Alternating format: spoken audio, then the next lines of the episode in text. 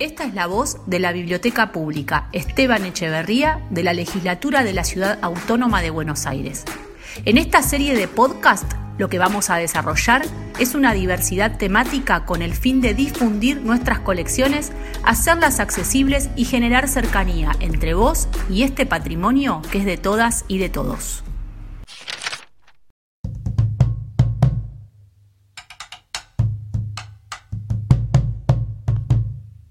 En este episodio de Voces en la Biblioteca vamos a referirnos a la faceta política de Belgrano. Para esto entrevistamos al diputado Roy Cortina, autor de la resolución 3 que dispuso en marzo de este año la elaboración de un plan de actividades para conmemorar los 250 años del nacimiento de nuestro prócer y el bicentenario de su paso a la inmortalidad. El diputado Roy Cortina es actualmente presidente de la Comisión de Cultura y vicepresidente tercero de la legislatura de la Ciudad Autónoma de Buenos Aires. Belgrano es uno de esos referentes de la historia argentina que no se discute. Un punto de partida, un modelo jamás cuestionado por ningún bando.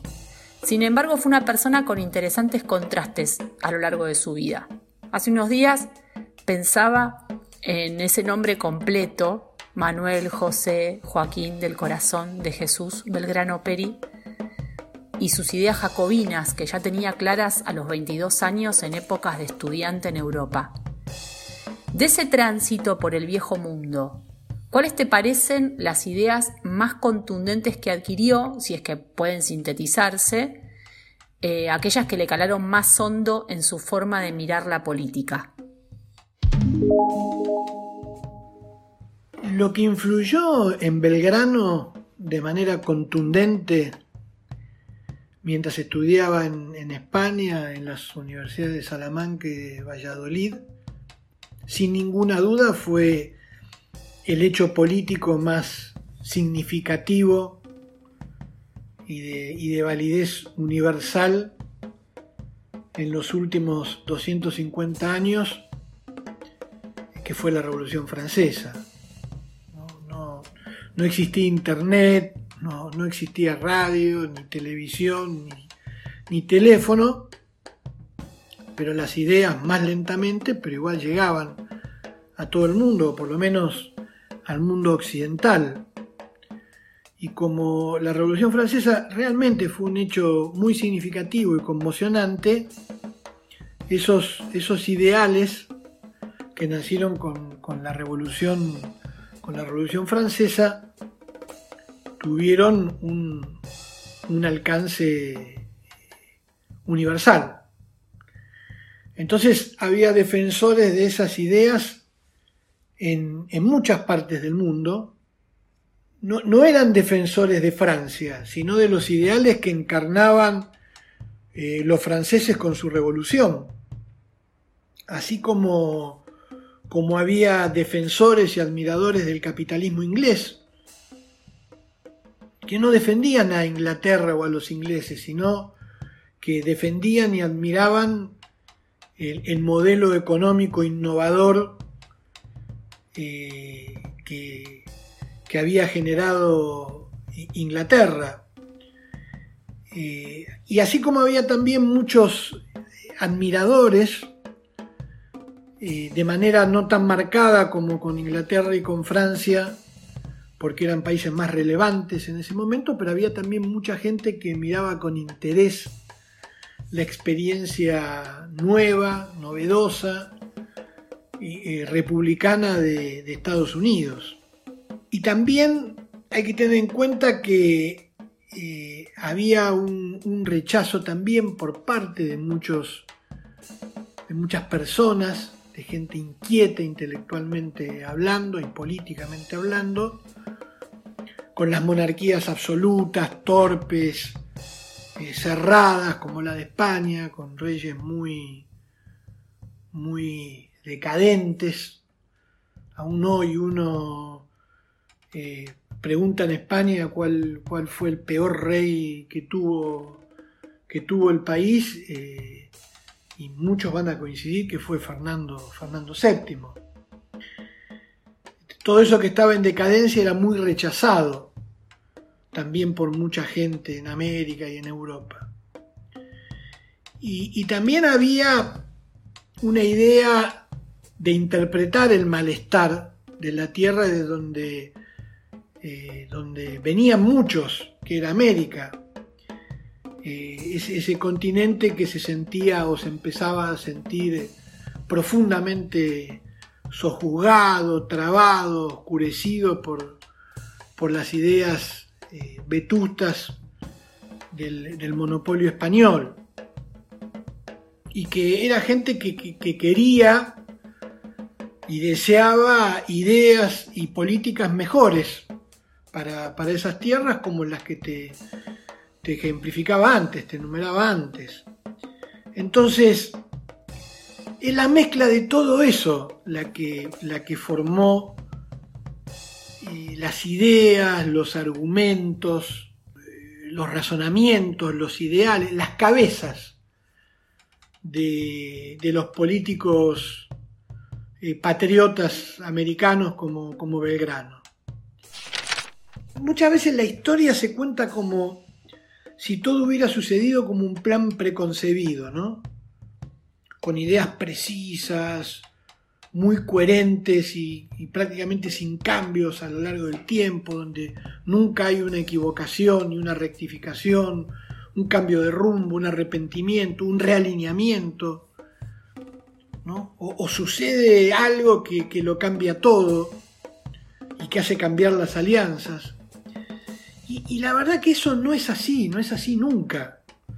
Porque la vida y la política no son así. La historia es precisamente caótica, es paradojal. Así que no es de extrañar, por ejemplo, que, que Belgrano fuera un jacobino o actuara como revolucionario de Mayo con ideas, con políticas, eh, con políticas y con estrategia y táctica política jacobina y que sea un católico fervoroso, fue un hombre profundamente religioso. Lo mismo que Moreno. Moreno también era, era muy católico y sin embargo fue, él fue el impulsor de, que se eh, publicara eh, el contrato social de Rousseau en Buenos Aires por primera vez y mandó a censurar el la parte en donde Rousseau habla de religión. Y cuando le preguntaron por qué, dijo, no, porque en materia de religión eh, Rousseau delira. Entonces, eran pensamientos que abrevaban de distintos lugares, pero confluían paradojalmente, a veces para la lectura que uno quiere hacer ordenada de la historia, inexplicablemente, eh, pero que eran creaciones de ellos.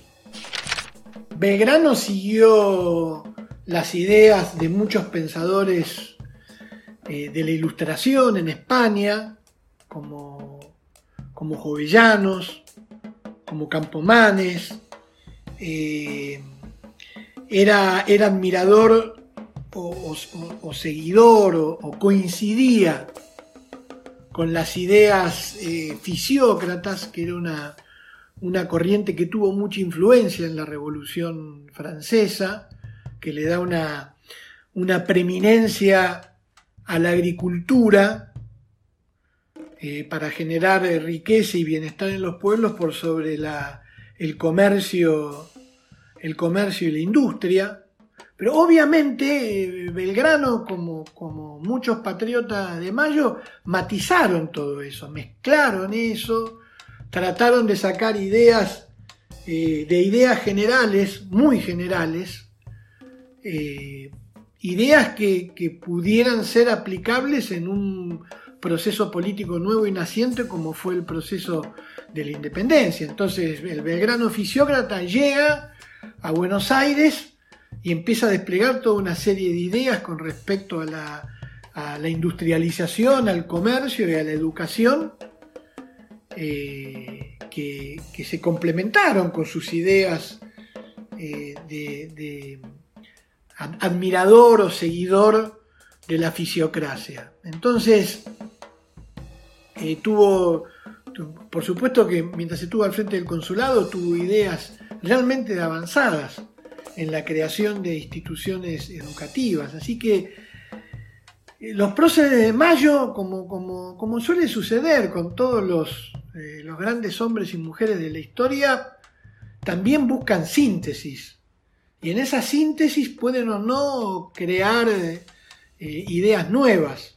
Y si no son ideas que crean, por lo menos son herramientas que, le, que les han servido para cumplir misiones políticas. Creo que eso, ese, ese fue el caso de, Belgrano, de cómo utilizó lo que aprendió en Europa. ¿Cuál te parece el principal legado de Belgrano en cuanto a ser político? Dicho de otro modo, ¿qué praxis, pensamiento, escrito político, postura de Belgrano te parece trascendental en esta Argentina?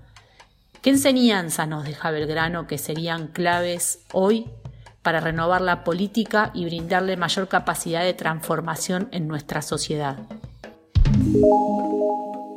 Siempre pienso cuál, cuál es el juicio justo para los próceres de Mayo, para los próceres como, como Belgrano.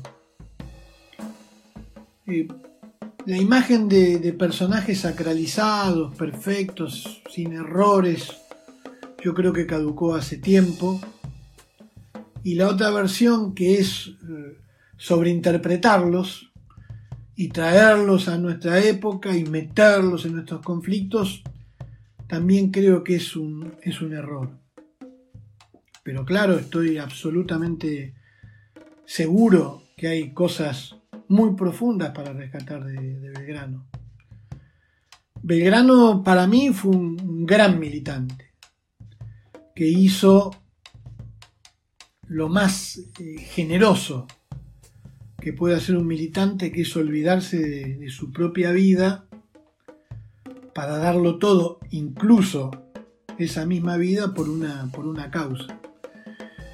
A mí, leyendo, eh, leyendo la historia argentina, eh, me da la sensación que de todos esos personajes cada vez que había que tomar una decisión, el que menos calculaba o pensaba o especulaba en sí mismo si le convenía o no la decisión en términos personales era Belgrano.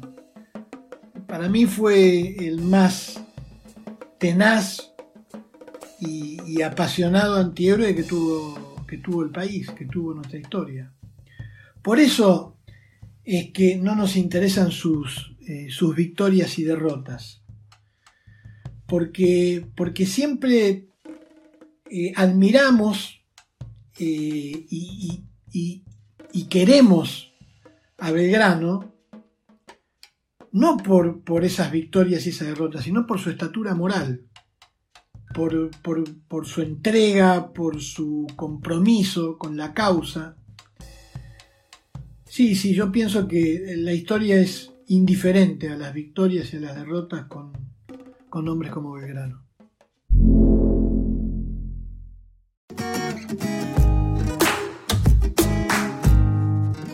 Este episodio, Belgrano y la tenacidad de la política, de Voces en la Biblioteca, es parte de una entrevista realizada por María Eugenia Villa al diputado Roy Cortina.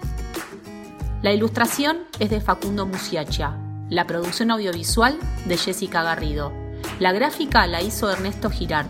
La música es de Carlos Paselli, una improvisación de chacarera en batería. La idea y la realización es de todos los y las trabajadoras de la Biblioteca Pública Esteban Echeverría de la Legislatura de la Ciudad Autónoma de Buenos Aires.